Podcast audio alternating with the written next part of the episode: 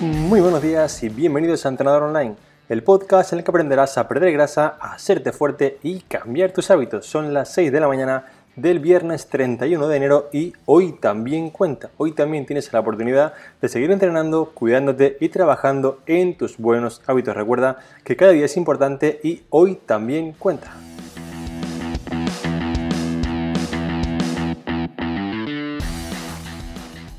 En el capítulo de hoy tenemos un episodio de preguntas y respuestas como cada viernes. Recuerda que cada viernes estoy yo aquí para ayudarte a seguir mejorando semana a semana, mes a mes y que así puedas conseguir el mejor resultado. Ya sabes que puedes dejar tu pregunta si quieres en trainingarrandegol.com barra preguntas y la responderé cada viernes para poder ayudarte a seguir mejorando, seguir avanzando y hacer que cada día cuente.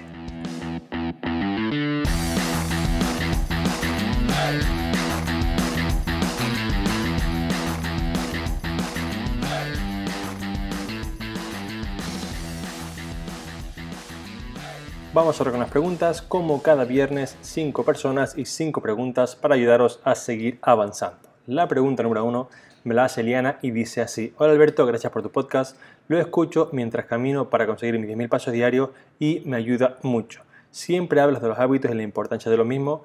Yo he intentado mejorar varios hábitos malos que tenía, pero en ocasiones, aunque digamos lo estoy intentando, recaigo en los viejos malos hábitos. ¿Qué recomiendas hacer cuando pasa algo así? ¿Tienes alguna idea o truco para volver de manera rápida al buen hábito. Gracias por todo lo que nos ayudas. Bien, Diana, gracias por tu pregunta. Realmente es una muy buena pregunta y creo que ayudará a muchas personas porque en cualquier hábito que estamos intentando, digamos, implementar nuevo, tenemos que entender que esto es normal. Es normal tener un poco como recaídas. Voy a daros un truco, un consejo para que, digamos, podáis salir otra vez hacia el nuevo hábito y seguir mejorando, ¿vale?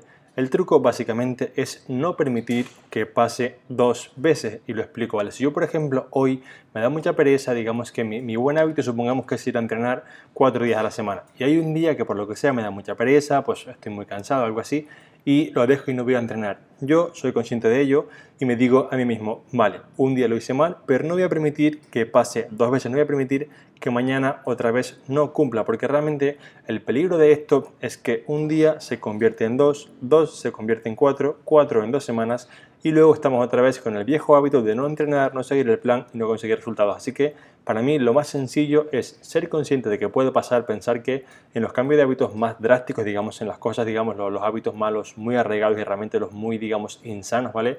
La estadística dice que las personas fracasan hasta 7 veces antes de conseguirlo, con lo cual si un día hay una recaída, si un día de repente comes peor, si un día no vas a entrenar porque digamos te da más pereza, si un día por lo que sea vuelves a beber alcohol, por poner un ejemplo extremo, ¿vale?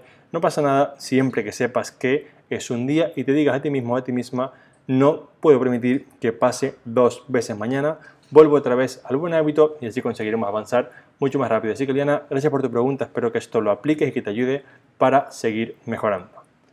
La segunda pregunta la hace Igone García y dice así. Alberto, ¿existe algo específico, además de comer bien y entrenar, para una mujer que quiere perder grasa a partir de los 40 años? Yo tengo una buena base muscular, pero quiero saber cómo perder más grasa. Gracias por tu podcast. Bien, Igone, gracias a ti por tu pregunta y vamos con ello. Tenemos que entender, ¿vale? Que sobre todo a partir de los 40, 50 y similar, el cuerpo, digamos que por la propia naturaleza de bajar el nivel hormonal a, través de, digamos, hacernos más mayores, va a tender a perder masa muscular. Es decir, si nosotros, por ejemplo, no hacemos nada, el cuerpo, por el propio hecho de, digamos, tener más edad, va a perder masa muscular porque su sistema hormonal es menos potente, para que se entienda un poco sencillo, ¿vale? Entonces, tenemos que intentar, lo primero para conseguir perder esa grasa es preservar y mantener un buen nivel de masa muscular. Si tú esto ya lo tienes y realmente tienes un buen nivel de masa muscular, para que tu metabolismo funcione de la manera más eficiente posible, aquí tenemos que intentar no solamente, como dices tú, comer bien, sino comer bien y además ajustar la ingesta de calorías para perder grasa, porque realmente con comer bien no es suficiente, más que nada porque la propia ciencia nos dice que las personas, digamos que infraestiman lo que comen y realmente se equivocan en un 40% de las calorías. Por ejemplo, hay personas que piensan que están comiendo pues 1000 calorías cuando realmente están comiendo 1400 y realmente esto va a hacer que pues por completo la pérdida de grasa no suceda, digamos, no suceda de la manera correcta. Entonces es importante que además de mantener y preservar la masa muscular, intentes no solamente comer bien, que esto digamos como el primer paso, sino hacer el paso 2, que es realmente ajustar un poco tus macronutrientes, tus calorías y mantener esa proteína, digamos, en, en, niveles altos, como he comentado en podcast esta semana, para realmente conseguirlo de la manera más óptima posible. La pregunta número 3 la hace José Miguel y dice así. Cada vez tengo más conciencia hacia mejorar mi alimentación porque deporte ya hacía. Sé que es cuestión de pequeños cambios y que todo cuenta, por lo tanto, ¿qué le pongo al café? ¿Azúcar o sacarina? Bien, José, enhorabuena por tener, digamos, esa actitud, ese pensamiento de que hay que ir poco a poco, que todo cuenta, porque realmente el hoy también cuenta, que siempre yo, digamos, insisto tanto, es por cuando realmente la gente quiere cambiar bruscamente, quiere cambiar todo, es muy fácil que fracasen. Y en cambio también, digamos, tenemos la otra perspectiva de decir, bueno, como es muy complejo, no lo hago. Y también eso hace que, pues, no consigas nada, con lo cual tu mentalidad de poco a poco, pequeños cambios, es genial, ¿vale? Para responderte a la pregunta, yo soy partidario de que seas tan fuerte, digamos, estés tan en forma, que no importe si le pones al café azúcar o sacarina, que realmente tengas un cuerpo tan en forma que, digamos, no haya diferencia entre una cosa o la otra, ¿vale? Esa es un poco mi premisa para, digamos, ser más feliz y no estar tan pendiente de si comer una cosa o la otra. Pero, pero, pero, una vez sabemos esto, tenemos que entender que a nivel de calorías, ¿vale? La sacarina es mucho más interesante porque si al final el objetivo del café es endulzarlo, que es lo que entiendo que es, ¿vale? La sacarina te va, digamos, a proveer de más dulzor que el azúcar gramo a gramo, con lo cual digamos que para conseguir un nivel de dulce 10 hace falta mucha más azúcar que sacarina y digamos que también son más calorías, con lo cual es interesante usar la sacarina para realmente conseguir ese nivel de azúcar, digamos, de dulzor que, que estamos buscando, ¿vale? Y no tener calorías, digamos, en exceso. Ahora bien, lo que yo haría, lo que yo te recomiendo, lo que realmente recomiendo a todo el mundo, es que intentéis poco a poco, paso a paso, ¿vale? Tomar el café sin azúcar. Realmente es la mejor manera, la manera más óptima y realmente es como el café. Si es un buen café, realmente os sabrá rico, porque la verdad que si es un mal café, pues no. Pero si tenemos un buen café, realmente el café sin azúcar es como mejor sabe, como más sabe café y como está más rico. Ahora bien, sé que esto, vale, sé que me dirás, Alberto, pero es que está súper soso, es fuerte, no me gusta nada, es amargo.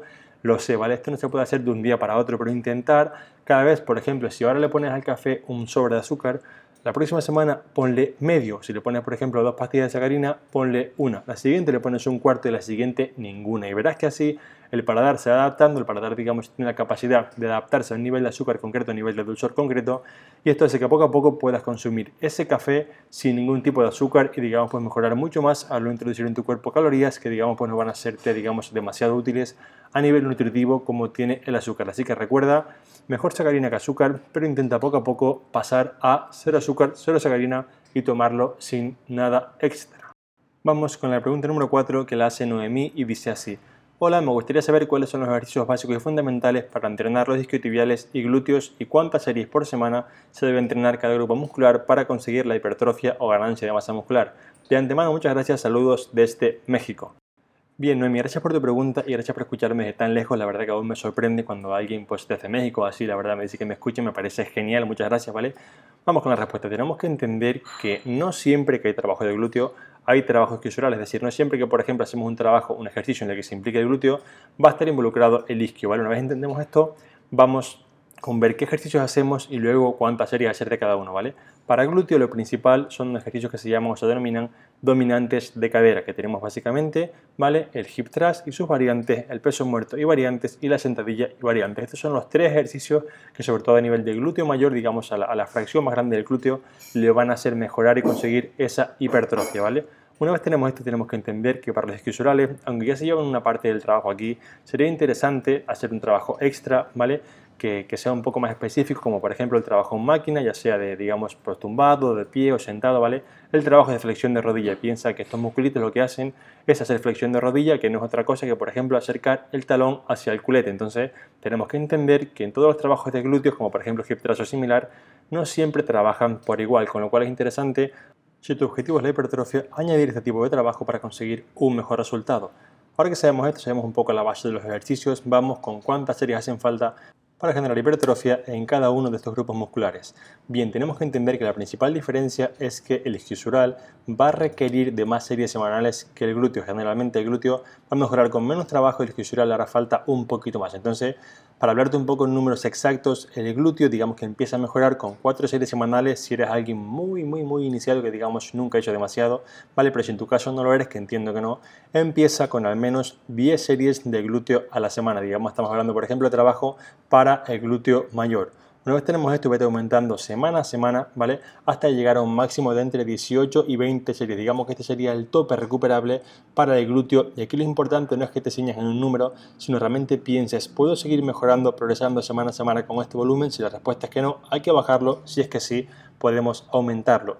Vamos ahora con la parte de los isquios y aquí sí que habría que empezar, ¿vale? Directamente entre 8 series, incluso aunque seas alguien iniciado, entre 6 y 8 alguien iniciado, alguien que tiene cierta experiencia, por lo menos entre 12 y 14 series a la semana, hasta llegar también a 20 o un poquito más incluso, porque realmente el isquio sí que soporta más trabajo y puede mejorar cuando le damos más trabajo, digamos, más series a la semana. Aquí es importante recalcar que si vamos a hacer, por ejemplo, mucho trabajo de peso muerto similar, es importante conocer que el isquio va a trabajar un poco, digamos, en una zona en la que va a generar mucho daño muscular, muchas agujetas y es más complicado hacer más series, con lo cual es importante que la selección de ejercicios sea adecuada para no acumular muchas agujetas y poder hacer así varias sesiones a la semana, porque realmente piensa que si tienes que hacer, por ejemplo, 30 sesiones de, entre glúteo e isquiosurales, para hacerlas las 30 en un mismo día es bastante complejo y a nivel de intensidad, a nivel, digamos, de efectividad en el entrenamiento es complejo, con lo cual es ideal repartirlo en al menos dos días a la semana y si, por ejemplo, estás en la fase en la que haces 40 series en total, repartirlas en al menos tres días a la semana. Vamos con la quinta y última pregunta que la hace Gabriel y dice así. Bueno, Alberto, ¿podrías dar consejos sobre vestimenta del gimnasio, más allá de las zapatillas que ya has comentado en otros podcasts, material de las sudaderas, de las camisetas, por ejemplo, y también hablar de los buenos modales en el gimnasio?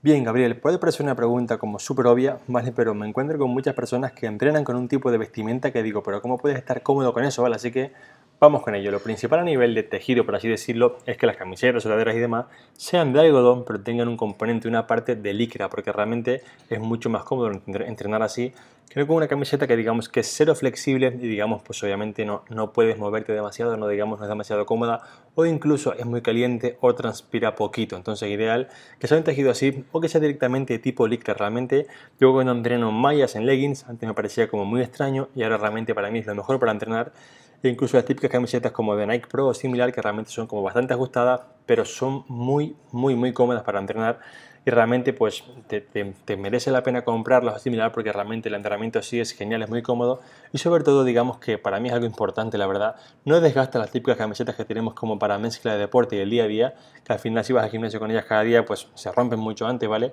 Y en cambio si tenemos camisetas solamente para hacer deporte pues tenemos un poco de las dos y así son más duraderas ambas camisetas. Ahora con la parte, digamos, de los modales, no voy a darte los típicos modales de, pues, no tires el peso, no grites, usa toalla, porque, digamos, ya lo sabemos, ¿vale? Quiero daros modales a nivel de intentar que el gimnasio sea el lugar un poquito más cómodo y que entre todos mejoremos mucho más, ¿vale? Y aquí son tres modales muy simples. El modal número uno es que intentas ayudar a las personas que no saben hacer algo. Me encuentro con un montón de gimnasios en el que, digamos, hay alguien que está haciendo las cosas mal, al lado de personas que saben hacerlo bien y ni siquiera le miran, ni siquiera le ayudan.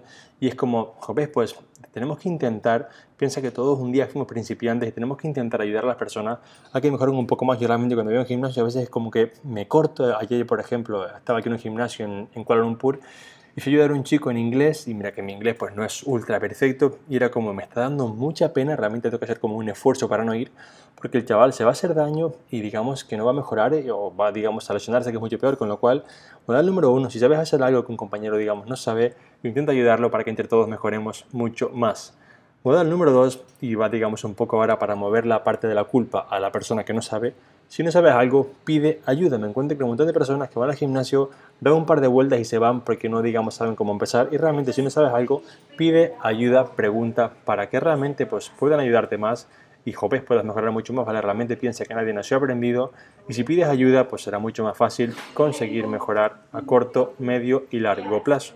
Y digamos que el modal número 3 aquí sería no te rías, digamos, no vaciles de alguien que, por ejemplo, no sabe hacer algo. Todos empezamos un día y piense que sobre todo las personas que están empezando están en muchos casos en esa fase de me apunto, no me apunto, me gusta, no me gusta, me siento bien, no me siento bien.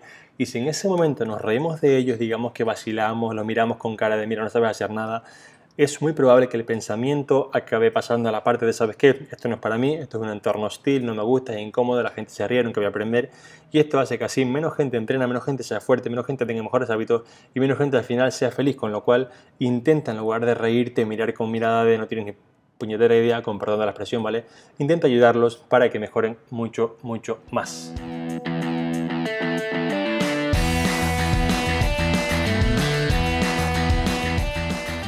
Y hasta aquí este capítulo en el que espero haberte ayudado con tus preguntas. Recuerda que puedes dejar la tuya en trainingarrandeworld.com barra preguntas y la responderé en el episodio de los viernes.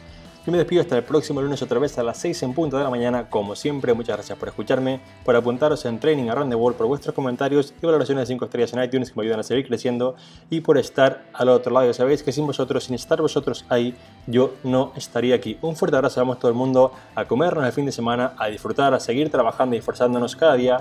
Recordar que hoy también cuenta y nos escuchamos el próximo lunes otra vez a las 6 en punto de la mañana.